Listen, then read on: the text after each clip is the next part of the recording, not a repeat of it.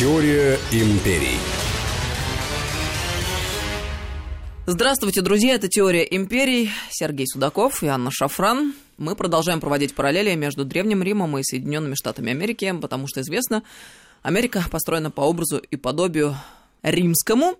Продолжаем наш сериал. Знаете, я сегодня хотел поговорить о одной интересной вещи. Посмотрите, мы очень часто говорим о той или иной истории. Мы говорим о главных героях, мы говорим о том, как развиваются события. Но очень важная вещь. Всегда историю пишут люди. Пишут люди какие-то особые, либо обычные ординарные люди. Но мы, уже пересказывая эту историю, мы также даем свою окрас и свою оценку. Именно поэтому я сегодня хотел затронуть очень важную тему. Были очень значимые историки в Риме, и такие же историки появляются в Соединенных Штатах Америки. Историки-самоучки – Никто их не учил истории. Они сами э, стали частью этой истории, создавали эту историю. И, наверное, по их следам мы можем пройтись и понять, а как же формировалась история, в том числе Древнего Рима.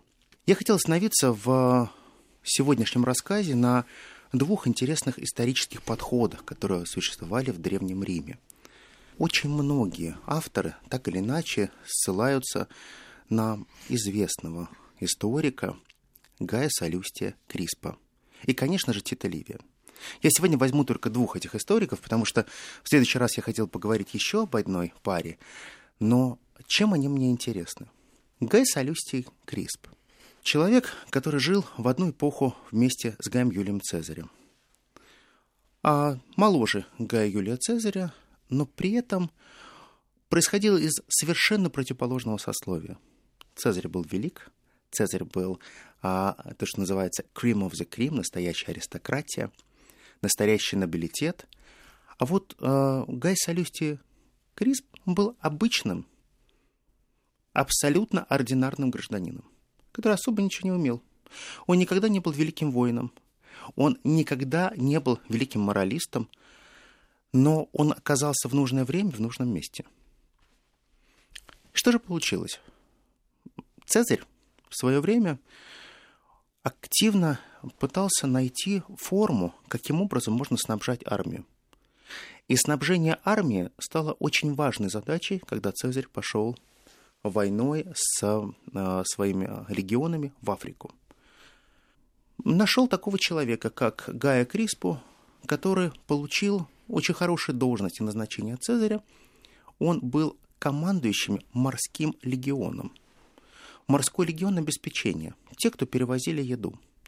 Те, которые гарантированно могли с точки А в точку Б довести а, те товары, которые так были нужны армии. Когда война с Юбой-1, это уже а, после Ергутинской кампании, а, была завершена, оказалось так, что среди наместников никого более адекватного, нежели тот человек, который занимался провизией, не нашлось. Удивительно, но факт дерзкий, человек, не знающий, что такое мораль, абсолютно жесткий и жестокий человек становится наместником огромнейшей римской провинции Нумидии. Как он грабил ее, не грабил никто. Выворачивал руки, карманы, казнил, вымогал, делал абсолютно все, что совершенно не соответствует тем книгам, которые он писал. Но по прошествию времени – будут суды, будут огромнейшее количество преследований его. Но Цезарь его помилует. И в ответ на помилование Цезаря он начнет писать настоящую историю Рима. Но в историю Рима он в основу ее положит моральные качества римлян. Он будет писать о том, что римляне сгубили сами себя. Наглость, подлость, высокомерие – абсолютная исключительность римлян приводит к тому, что они перестали уважать друг друга. Потому что каждый из них соревнуется и говорит, кто круче, кто из нас более богат, кто ближе к Цезарю, кто более значимый в Сенате. Нет чувства локтя, и каждый разрознен. Казалось бы, от того человека, который грабил, от того человека, который пытался вытащить из чужих карманов огромнейшие средства, вымогал, Это звучит очень странно. Но почему? И вот тогда он отвечает на один очень важный вопрос. Солюсти пишет. Неважно, каким образом я прожил эту жизнь, но я осознал, что есть те скрепы, которые могут помочь выжить Риму. И то, что я сегодня пишу и называется «Настоящая история Рима», это своего рода та инструкция, которую надо обязательно прочитать всем, и она обязательна для выполнения. И если вы не будете это делать, то вы погибнете. Вы падете так же, как пал Карфаген. Шаг за шагом он начинает вести очень большую общественную деятельность. Шикарнейшие сады, которые он разбивает в Риме, сады Солюстия, они стали, наверное, одним из самых любимых мест, куда потом приезжали различные императоры Рима. У простого плебея Солюстия Криспа было фантастически хороший вкус. Как это пришло к нему, невозможно, никто не понимает. Но он чувствовал настроение времени. Он понимал одну простую вещь, что история Рима – это история людей. И вот вопрос, как писать эту историю? По хронологии событий или сквозь призму тех героев – которые могли быть настоящими героями. Для себя он выбирает очень простую э, идею. Он начинает говорить о героях, о настоящих людях. Он говорит, все события, войны, кто кого убил, подсидел, отравил и так далее, это мишура. Потому что мы не можем всегда быть свидетелем того, что это было именно так. А вот зная, что такое настоящий герой, мы сможем уже оформить настоящую ветвь повествования. И вот тогда шаг за шагом он начинает формировать полновесную, очень интересную историю про Гая Мария. Простой человек, который стал первым человеком в Риме.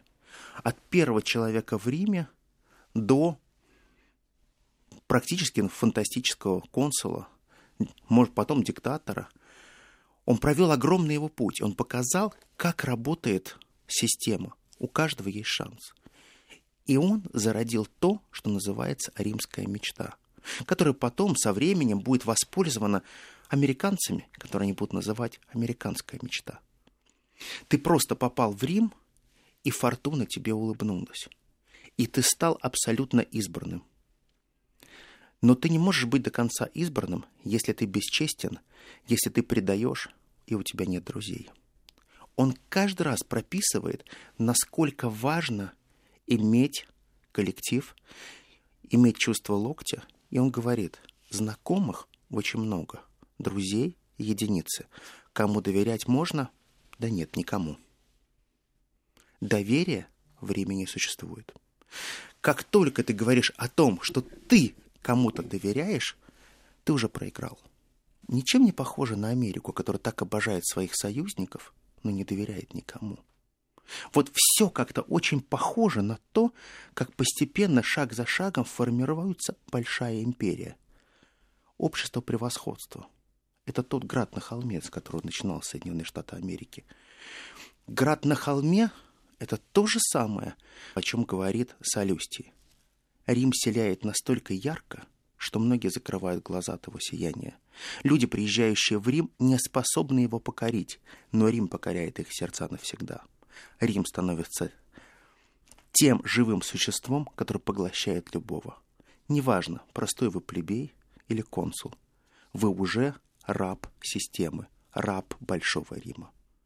Посмотрите, как это пересекается с современной историей, с современной Большой Америкой. Неважно, кто президент Америки. Дональд Трамп, Буш или даже Кеннеди или Рейган. Очень важна система, которая поглощает и порабощает абсолютно всех. И каждый, кто пытается изменить эту систему, он вынужден отступить, потому что система гораздо сильней. И эта система создавалась специально так, чтобы эта система превосходства и исключительности была полностью скопирована с римского образа и перенесена на большую американскую историю. Исторические факты. Солюстий всегда говорил, что эти факты, они нанизываются исключительно на те линии повествования. Кто-то ему нравился, кто-то ему нет. Но самая большая проблема в любой истории, он говорил, это придворенные историки, которые пишут историю так, как она не существовала никогда на самом деле. Они каждый раз переписывают эту историю, говоря о том, что история состоит только из замечательных людей. на самом деле все иначе. Получается так, что большая история, она каждый раз конъюнктурна. Посмотрите, сколько раз американцы переписывали свою историю. Они регулярно это делают.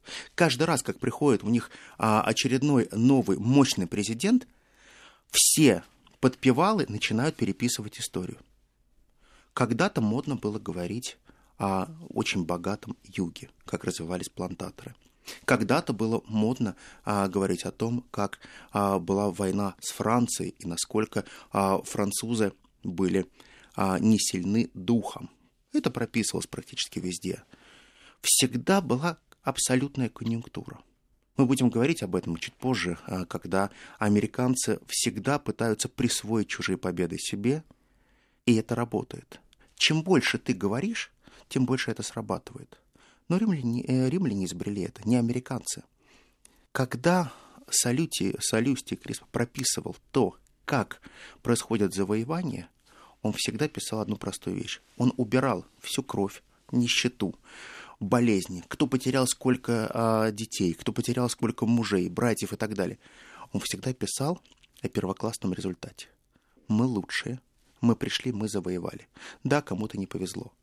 Но мы, самое главное, мы умеем содержать этот мир в определенном порядке, в римском порядке. Кому-то нравился Солюстий, кому-то нет, но практически все, так или иначе, историки ссылались именно на него. Потому что именно он стал тем основоположником, который создал полновесную историю Рима. Но многие аристократы его не уважали. Они говорили, это бывший мошенник, это человек, который разграбил пол Африки, это тот человек, который сейчас решил покаяться и создать некую свою историю. И вот тогда приходит другое поколение историков. Тит Ливий становится тем историком, который мог всегда существовать за свои собственные деньги. Ему никто не нужен был. Род Ливиев был богат настолько, что он мог себе позволить заниматься историей от истоков до наших дней. И самое интересное, что это та история, которая также строится не на фактах, а на определенных исторических линиях повествования. Я вам приведу один очень интересный пример – вот мы все знаем, что была легенда про Ромула и Рема. Мы помним, что Ромул и Рем были воспитаны волчицей. Тет Ливий приводит три легенды, из которых он выбирает только одну. И он считает, что она верная. Первая легенда. Помните, это классическая фраза «homo homini lupus est» Человек человеку волк. Совершенно верно. Но люпа в женском, а, это просто волчица, люпа. В упоминаниях исторических, которые находит Тит Ливий, люпа – это волчица, которая воскормила Ромула и Рему. Но в другой легенде говорится, что люпой называли бедную женщину, торговавшую собой. И третья история, которая ему больше всего понравилась. Люпа – это было прозвище одной из весталок в храме Весты девственной женщины, девушки, которой в один день спустился Святой Дух Марса в виде маленького облачка. Это то облачко, от которого она понесла, сохраняя свою девственность, и родила Ромула и Рема. Выбирая разные легенды, он остановился именно на этой. И он вычеркнул тот образ волчицы, который всегда нам закладывается обычной историей. История у каждого своя, истина одна. Мы сделаем небольшую паузу. Это «Теория империи». Сергей Судаков, Анна Шафран. Продолжим через пару минут. Теория империй.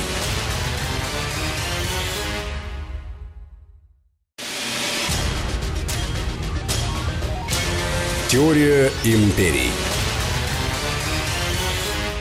Это «Теория империй». Продолжаем разговор. Чуть-чуть хочу завершить про Тита Ливия.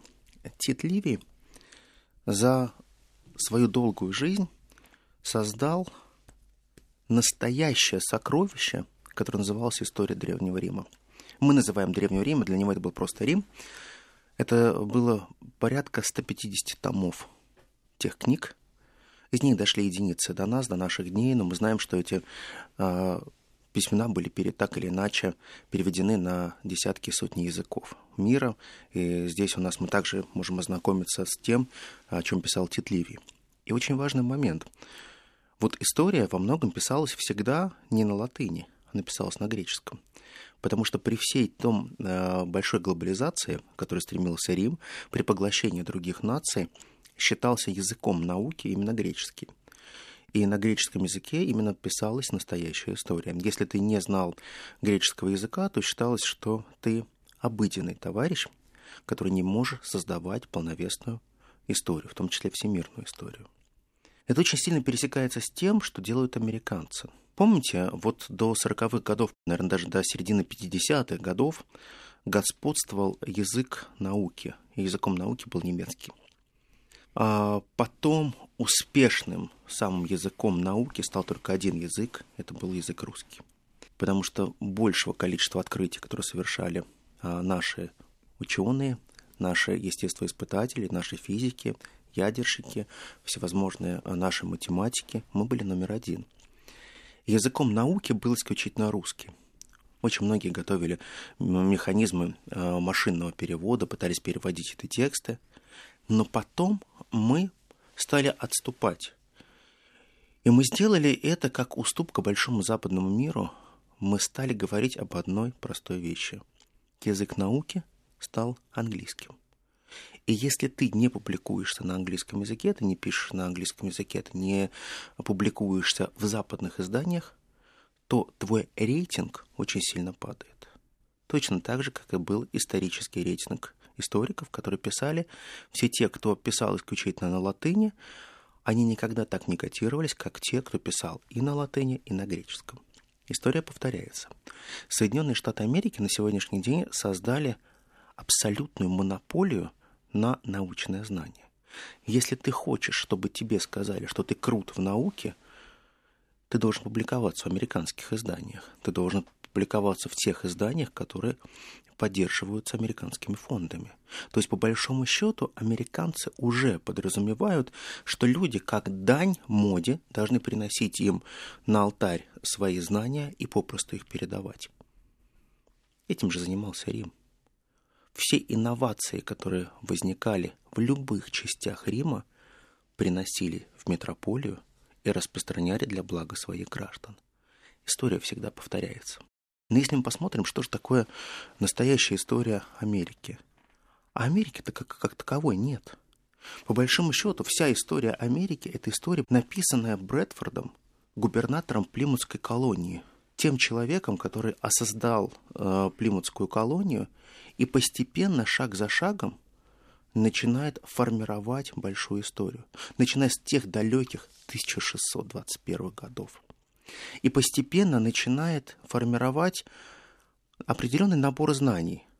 Но это были простые истории. Это дневники о том, как существовала Америка, как формировался быт, как формировались органы государственной власти, управления, как совершилось правосудие, и каким образом формировались дома знаний. Ведь дома знаний – это была не то, что классическая синагога, как дом знаний, а это была определенная совокупность томов и книг, которые хранились. То есть наличие библиотеки – это было очень важно для формирования колонии, потому что библиотека называлась именно домом знаний. И чем больше появлялись домов знаний, тем более статусно становилась колония. Потому что без домов здания знаний не получалось нового знания, не происходило рост, не происходило так называемых цивилизационных прорывов. Нужно было обладать книгами. Мы прекрасно помним, как э, Джон Гарвард, когда приехал в Бостон и в его пригороде, в Кембридже, стал отстаивать э, первую школу права, он привез свои э, учебники, книги. Именно по своим книгам он учил первых студентов. Потом история поменяется. Но Брэдфорд, он останется настолько сильным исследователем, что практически все, кто так или иначе, будут ссылаться именно на исследование Брэдфорда, потому что это будет часть верифицированного знания, того знания, которое будет описано и передано из первых уст. Последователем Брэдфорда станет Уильям Прескотт. Человек неординарный, а написавший огромное количество томов, будучи практически слепым. То есть все свои работы он проводил только воспринимая на слух. Но он открывает очень важные вещи. Он открывает то, что не знали раньше американцы до него. Он повествует о цивилизации майя, ацтеков. Он говорит о том, как развивались события в Испании – он говорит о том, что знания, они формируются не только в Америке. Но его будут очень сильно критиковать, потому что он перестал трубить об американской исключительности. Джон Прескотт станет тем человеком, который шаг за шагом начнет формировать новый тип истории. Конечно, он будет говорить и о граде на холме, но будет говорить об этом очень осторожно. Ведь он говорил «настоящий град на холме», он был давно, во времена инков и ацтеков. Вот тот град на холме был величайшим градом на холме, но он пал, он был разрушен. Потому что цивилизация уничтожила этот град на холме. И Америка, если хочет стать великой, она должна замкнуться исключительно на своем континенте. Они должны заниматься своими внутренними делами. И ни в коем случае не лезть никогда в другие нации. Он полагал, что если Америка начнет шаг за шагом продвигаться к другим нациям, если они начнут, как и римляне, завоевывать эти другие нации, они должны будут делать точно так же, как делали римляне. Они должны будут создать некий бренд, который будет очень сильно покупаем. Это бренд аристократизма, бренд тщеславия и бренд исключительности новой земли и нового государства. Неважно, насколько у нас хорошо или плохо, нисколько, насколько мы ценим друг друга и уважаем, мы должны доказывать, что мы всегда являемся лучшими. Быть, казаться – разные вещи. Продавайте иллюзии. Иллюзии очень в цене, скажет Прескотт. Иллюзии – это то, что приводит людей к реализации своей мечты – Никогда нельзя у человека отнимать мечту. Именно поэтому он описывает то события, которые происходили в Испании, всегда в пользу принятия решений теми или иными героями. Он также выделяет э, повествовательную нить через героев. Он понимает, что герои это очень важны. И простые люди всегда относятся к героям как к самому себе – они сквозь их призму начинают проживать исторические события. Чем больше героев породила нация, тем она круче. Он понимает простую вещь. То, что было сделано Римом, те римские герои, римские императоры, которые были описаны многими а, античными историками, они живы по сегодняшний день, о них помнят. Если о тебе нет упоминания в истории, тебя нет навсегда. Ты должен прописаться в истории. И если ты записан в истории, то все будет хорошо. Вечная жизнь будет дарована тем, кто войдет в исторические аналы. Если ты не войдешь, увы, темнота тебя поглотит, пишет Прескотт.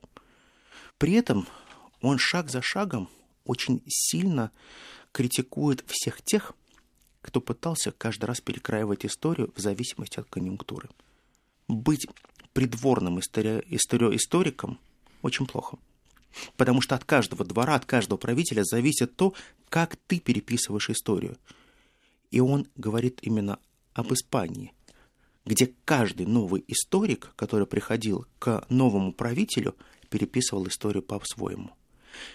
И сам факт истины, он утрачивается. У каждого своя правда. Кому-то нравится один герой, кому-то другой, кому-то нравится одна линия повествования, кому-то другая. А кто является тем, кто судьи, кто выделяет правильную линию повествования. А свидетелей же нет, все умерли, все мертвы. Понимаете, вот когда нам сейчас говорят, а есть ли свидетельство? Многие пишут свидетельство, ссылаясь на историков. Простите, А вы уверены, что эти историки, когда писали свою историю, они своими глазами видели то, о чем они писали? Нет, конечно же нет. Но сегодня вы не думаете об этом, вы просто цитируете их. И получается, что вот сама проблема фальсификации истории, она ставится американцами. И постепенно, шаг за шагом, она становится очень глобальной проблемой. А какая история является настоящей? И вот тут появляется очень важный такой вот историк, такой как Джон Бэнкрофт. Джон Бэнкрофт – тот человек, который напишет самую большую историю Америки от момента ее основания до войны за независимость. Огромнейшее количество томов, огромнейшее, огромное-огромное время будет уделено работе – но при этом он, наверное, впервые будет писать настоящую историю. Он соберет только факты и, основываясь на фактах, будет писать настоящую историю.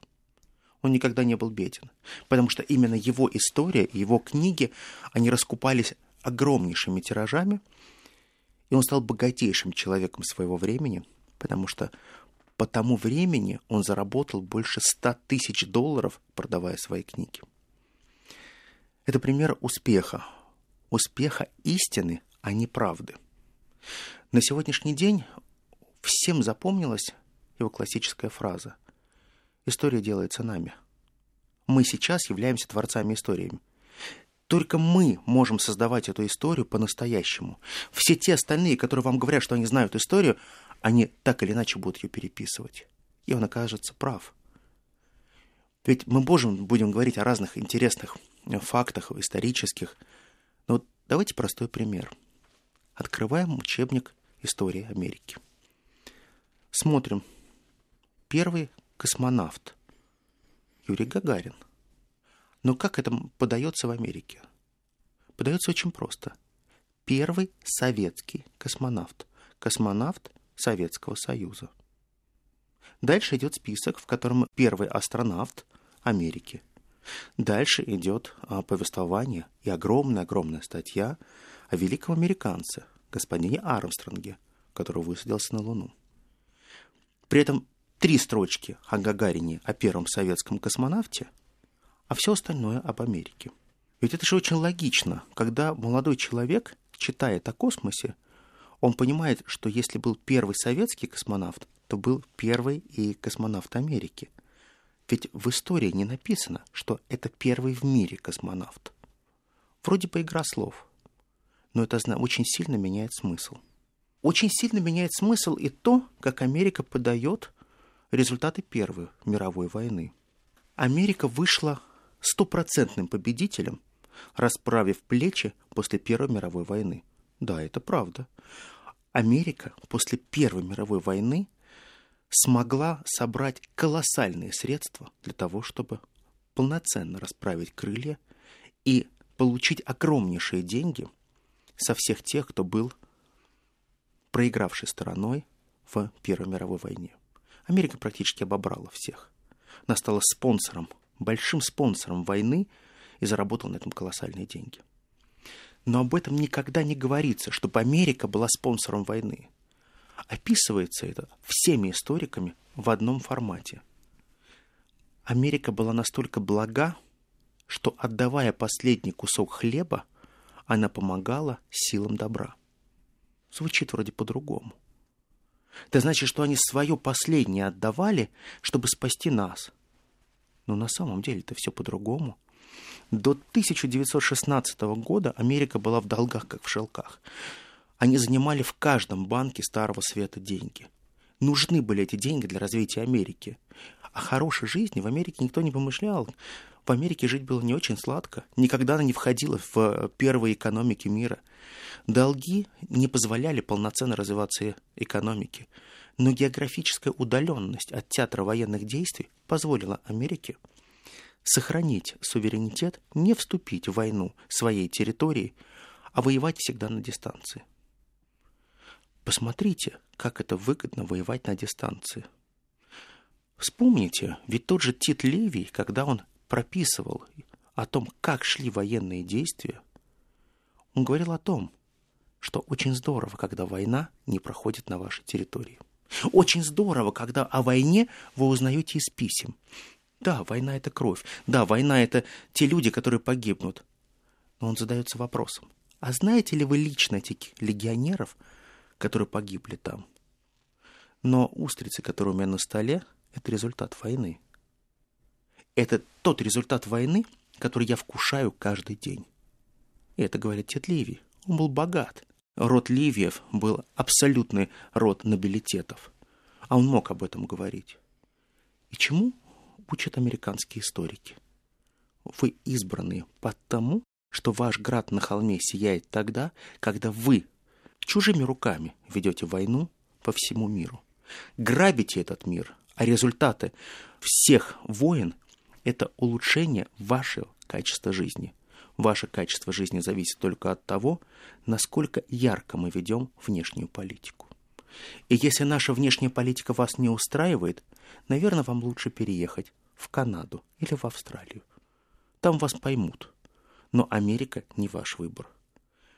Труд внутри страны – это хорошо. Но труд внутри страны зависит только от того, насколько часто Америка может вступать в войны. И дальше, в другой главе, практически все историки прописывают одинаково Вторую мировую войну. Вторая мировая война. Описываются участники, описываются все те страны, которые бились а, против Гитлера, описывается вся антигитлеровская коалиция, и ставятся очень важные аспекты. Вторая мировая война была выиграна Соединенными Штатами Америки при помощи союзников и Советского Союза. Понимаете, насколько меняется роль истории, если об этом говорят американцы? При участии. То есть, значит, 75-я годовщина Победы должна отмечаться в Вашингтоне, а не в Москве. Значит, 75-я годовщина должна отмечаться где-то еще, если просто при участии. Понимаете, в чем дело? Получается, что подмена фактов – это не очень хорошая штука. Но об этом всегда писали римские историки. Тот же Солюстий. Он же всегда говорил, что подмена истории – это постоянная фальсификация, которая приводит к потере нравственности. Нравственность общества не позволяет фальсифицировать историю и присваивать себе чужие победы. Но если вы уйдете от этой нравственности, читайте Солюстия, вы рано или поздно встанете на колени. Потому что вы сколько угодно можете говорить, что вы сияющий град на холме, но внутри это перестанут видеть, потому что живущие в граде на холме не видят его сияния. Они слишком близки. Они горят в этом жерле, они горят в этом огне. Но самоуважение и сплоченность нации возможно только тогда, когда происходят определенные события внутри. Какая мудрая мысль, мне она очень понравилась. Давай еще раз ее сформулируем. Фальсификация истории ведет к потере нравственности, а потеря нравственности а, влечет за собой возможность встать на колени, который очень хотелось бы избежать, конечно же, всем Совершенно, нормальным людям. Совершенно верно. Вот когда Солюсти говорит о том, что если вы сейчас не вернетесь к идее нравственного сосуществования, если элита не сплотится, а также будет каждый воевать сам за себя, и каждый будет сыт по-своему – то империи будет конец. Посмотрите, что сейчас происходит в Соединенных Штатах Америки. Посмотрите, что там сейчас происходит с этой элитой, которая всегда переписывала историю, и каждый пытается эту историю переписать по-своему. Демократы пишут свою историю, где они подменяют об, а, обычные понятия свободы вседозволенностью. Мы говорили об этом неоднократно. Но вы понимаете, чем это чревато? Эти 10-15 лет вседозволенности – повлекут за собой 30 и 40 лет совершенно иного поколения людей, которые вырастут. То есть те основы, которые были заложены, начиная с Клинтона по сегодняшний день, это то новое общество, которое потом со временем придет к управлению. Американцы говорили, что самое страшное, когда дети цветов и хиппи, эти те наркоманы, они вырастут, повзрослеют и придут к власти – очень сложно будет договариваться с этими людьми. Они специфичны по своей природе. Они не чувствуют того, что называется стержень истории, стержень жизни.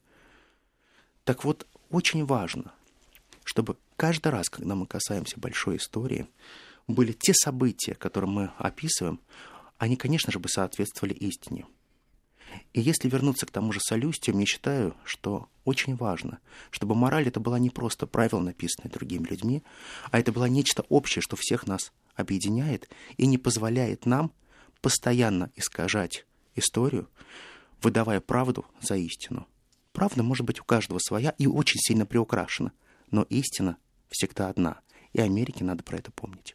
Блестящий, Сергей, очень интересно. Спасибо, Спасибо огромное. большое. Это «Теория империи». Сергей Судаков и Анна Шафран. Спасибо огромное. До новых встреч. Увидимся, услышимся через неделю. Всем всего доброго, друзья. Всего хорошего. Теория империй.